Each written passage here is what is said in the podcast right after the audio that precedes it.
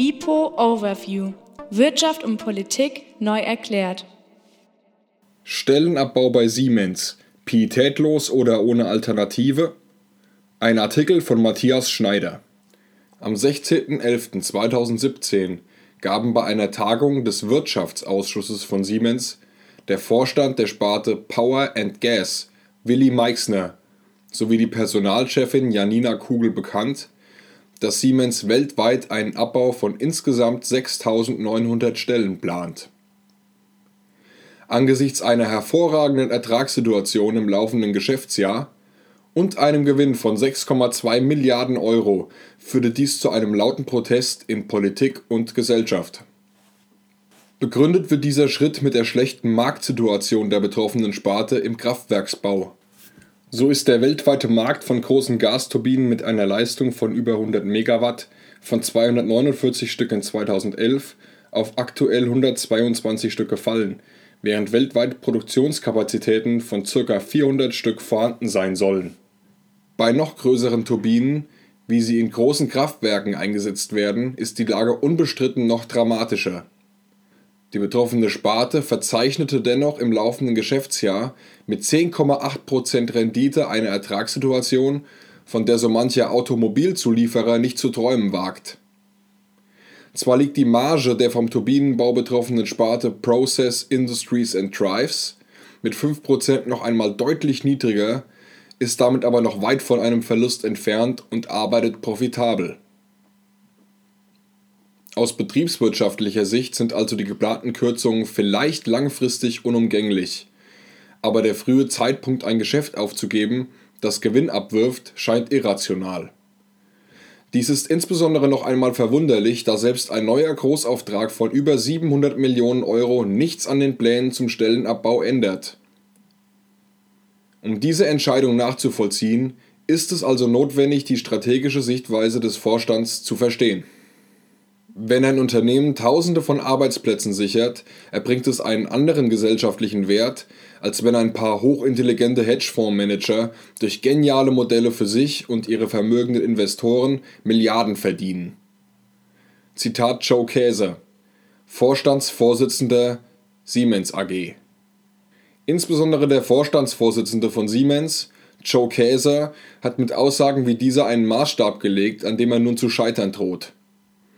Hintergrund solcher Aussagen sind vor allem die Auswirkungen der Beteiligung sogenannter aktivistischer Investoren bei den größten Wettbewerbern von Siemens. Aktivistische Investoren kaufen Aktien eines Unternehmens, um Einfluss auf die Entscheidungen der Unternehmensführung zu nehmen.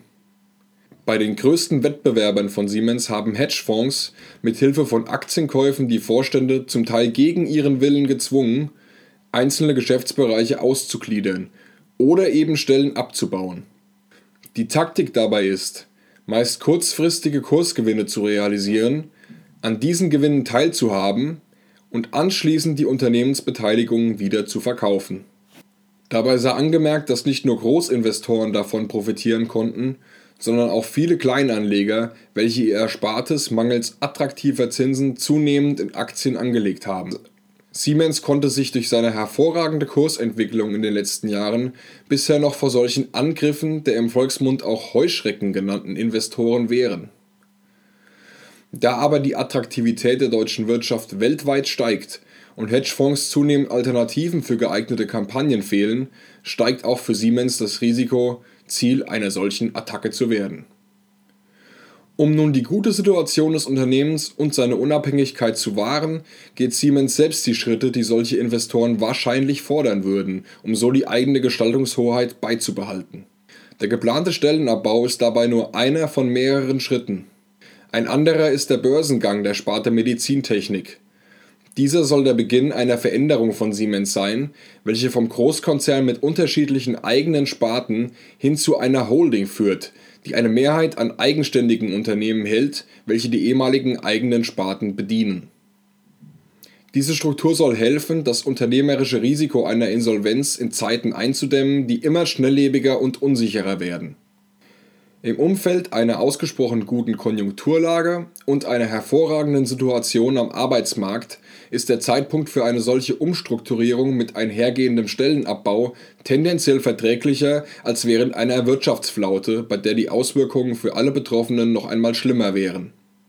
Außerdem will Siemens diese Veränderung ohne betriebsbedingte Kündigungen abwickeln und einen Großteil der Beschäftigten mit Umschulungen in anderen Teilen des Konzerns weiter beschäftigen Leider haben sich solche Ankündigungen in der Vergangenheit oft als wenig vertrauenswürdig erwiesen, weshalb der gesellschaftliche Widerstand berechtigt ist. Es wäre pietätlos, wenn Siemens dieses Versprechen nicht halten würde.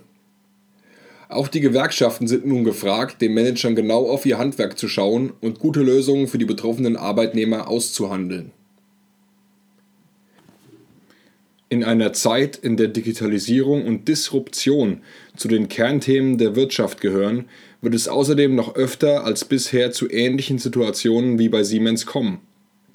Da ist die Politik gefragt, jetzt schon Mechanismen vorzubereiten, die dann den gesellschaftlichen Schaden gering halten werden.